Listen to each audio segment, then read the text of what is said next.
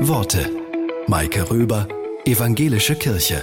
Wie entsteht echte, berührende, nachwirkende Begegnung? Die Psychotherapeutin Virginia Satir meint, ich glaube, das größte Geschenk, das ich von jemandem bekommen kann, ist, dass er mich sieht, mir zuhört, mich versteht und mich berührt. Das größte Geschenk, das ich einem anderen Menschen machen kann, ist, ihn zu sehen, ihm zuzuhören, ihn zu verstehen und ihn zu berühren. Wenn das gelingt, habe ich das Gefühl, dass wir uns wirklich begegnet sind.